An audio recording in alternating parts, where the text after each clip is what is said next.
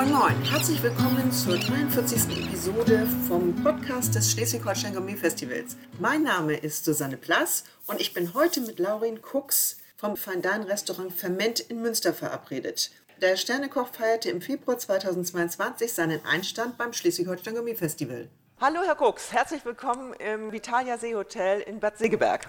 Herzlichen Dank, ich bin sehr gerne gekommen. Sie und Ihre Frau Dana sind im Münsterland aufgewachsen und haben auch beide den Beruf des Kochs erlernt. Wie und wo haben Sie sich denn kennengelernt? Ja, auch in der Küche. Wir haben beide in einem Hotel gearbeitet. Ich bin da nach meiner Ausbildung hingekommen und meine Frau war schon drei, vier Jahre Köchin. Dann sind wir uns in der Küche begegnet und haben uns da kennen und lieben gelernt, wie man so schön sagt. Wo genau. war denn das? Das war im Hof zur Linde. Das ist ein Hotel ein bisschen außerhalb von Münster. Sie haben dann 2012 geplant, Münster zu verlassen und sind in die Weltstadt Hamburg gezogen. Wie kamen Sie gerade auf die Hansestadt Hamburg?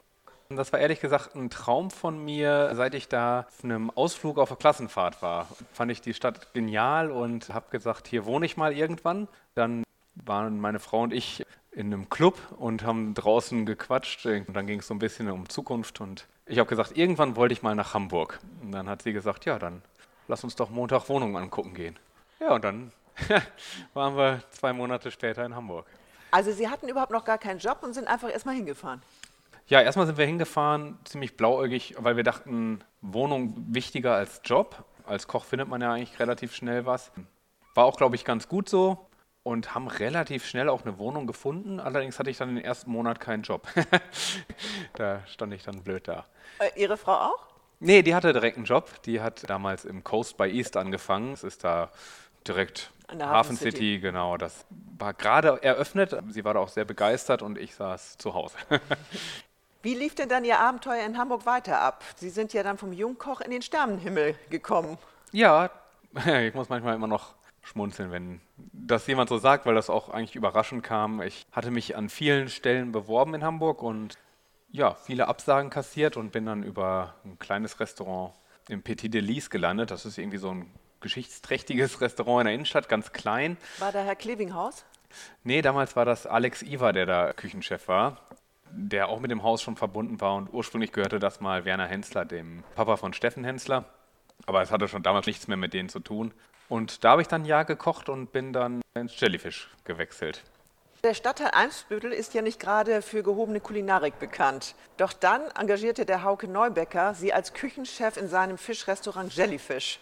Ihre Karriere wurde 2017 mit einem ersten Michelin-Stern gekrönt. Wie hat sie diese Auszeichnung verändert?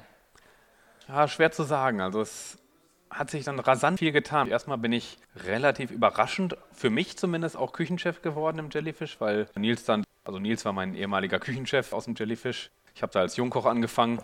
Der hat sich dann auf seine Fernsehkarriere konzentriert und dann wurde ich gefragt und war dann drei Monate später äh, Küchenchef in diesem Restaurant und hatte selber ja keine Erfahrung in der Sterneküche. Alle anderen, die mit mir im Team waren, auch nicht. Wir haben einfach versucht, gut Fisch zuzubereiten. Deswegen kam das dann auch ein wenig überraschend und dann hat sich ganz viel verändert. Also nach dem Stern habe ich relativ schnell nach Münster dann gewechselt auch das kam ein bisschen überraschend für mich. Da kamen viele Sachen zusammen. Dementsprechend hat sich für mich ganz viel mit dem Stern geändert.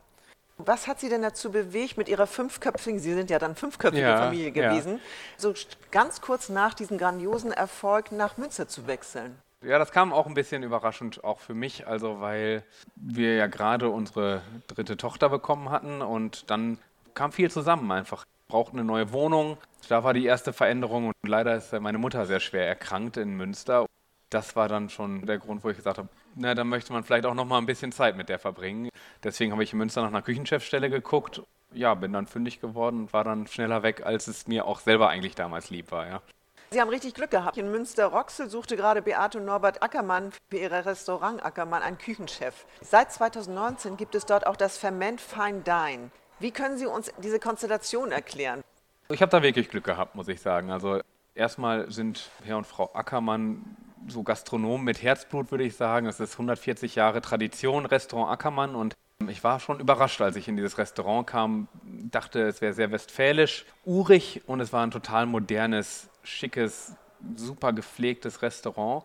Aber da ich gerade diesen Stern bekommen hatte, konnte ich mir noch nicht vorstellen, diese kreative Küche nicht mehr zu machen. Dann haben wir uns zwei, dreimal zusammengesetzt und auch mehrere Stunden miteinander gesprochen. Und am Ende ist ja dieses Mischkonzept dabei rausgekommen, was wir uns beide gut vorstellen konnten. Ich glaube, jetzt nach dreieinhalb Jahren, die ich da bin, kann man sagen, das ist eine Win-Win-Situation. Das macht Spaß, ja.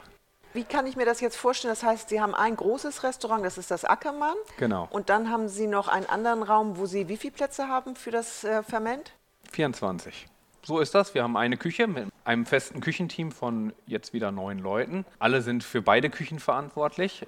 Meine Frau macht alle Desserts, so auch alkoholfreie Getränke, backt alles an Brot, was wir so machen. Dann im Ackermann machen wir eine gehobene, gut bürgerliche Küche, machen alles selber und im Ferment dann das Gourmet-Menü. Und beides läuft super. Ja, kann man so sagen. Ihre Frau war ja, glaube ich, auch in Hamburg mit im Jellyfish. Ist das richtig?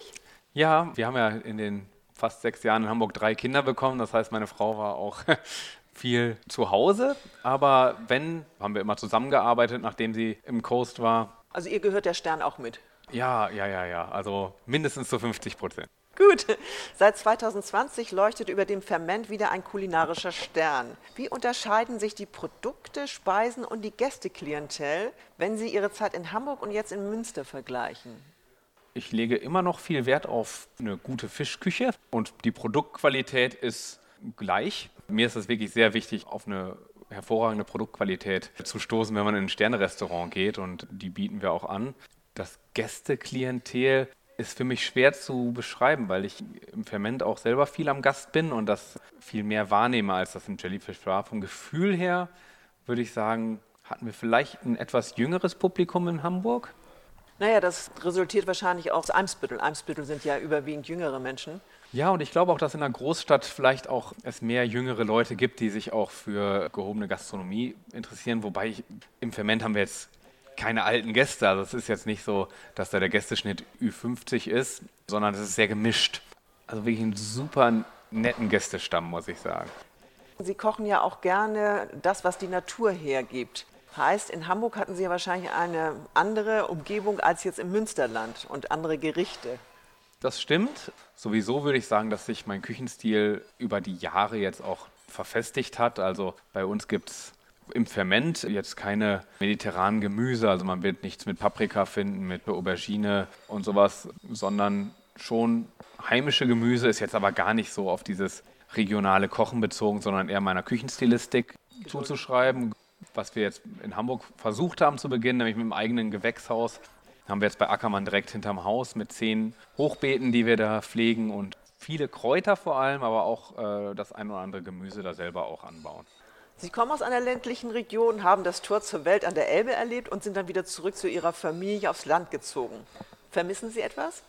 Ehrlich gesagt, nein. Also ich äh, war wahnsinnig gerne in Hamburg und habe auch noch viele Kontakte und komme super gern nach Hamburg und das ist auch ein bisschen wie nach Hause kommen, muss ich sagen. Aber im Alltag vermisse ich eigentlich nichts. Also ich finde auch dieses ruhige Leben. Im Nachhinein kommt es mir auch stressiger vor in Hamburg, als ich es damals wahrgenommen habe. Alleine den Stadtverkehr, so Kleinigkeiten, die einem im Alltag begegnen, fand ich in Hamburg rückblickend mit Stress verbunden.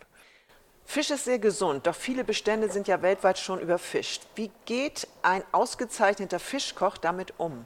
Ich versuche schon sehr darauf zu achten, woher unser Fisch kommt. Das kann ich auch ziemlich gut gewährleisten, weil ich unseren Fischlieferanten sehr gut kenne. Fast alle Fischhändler verkaufen alle Arten von Fisch. Ich kaufe fast ausschließlich geangelte Ware. Das ist aber auch ein Luxus, den man sich gönnen kann. Diese Überfischung, das finde ich schon auch echt ein, ein schwieriges Thema, weil ich mir einfach nicht verstehe, warum die Fischereibetriebe nicht nachhaltiger mit dem Produkt, was sie selber quasi handeln, umgehen. Also das erklärt sich mir nicht so ganz. Da sind wir auch gerade noch mal beim Thema Nachhaltigkeit. Sie sind ja selber Vater, lieben die Natur, gehen viel mit Ihrer Familie in die Natur. Welchen Stellenwert hat das Thema Nachhaltigkeit in Ihrer Küche? Ja, ich finde immer, Nachhaltigkeit ist so ein großer Begriff, der so schwer zu umschreiben ist auch. Also ich finde, dass es einen großen Stellenwert bei uns hat. Man kann trotzdem immer nur, finde ich, so ein bisschen von Produkt zu Produkt seine Grenze ziehen. Wir haben ja mit Frankreich, Portugal, Spanien, aber auch äh, dann Richtung Skandinavien, relativ in der Nähe, wenn man jetzt Richtung Fisch aus dem Meer geht, wahnsinnig tolle Produkte. Also da braucht man jetzt nichts aus Übersee.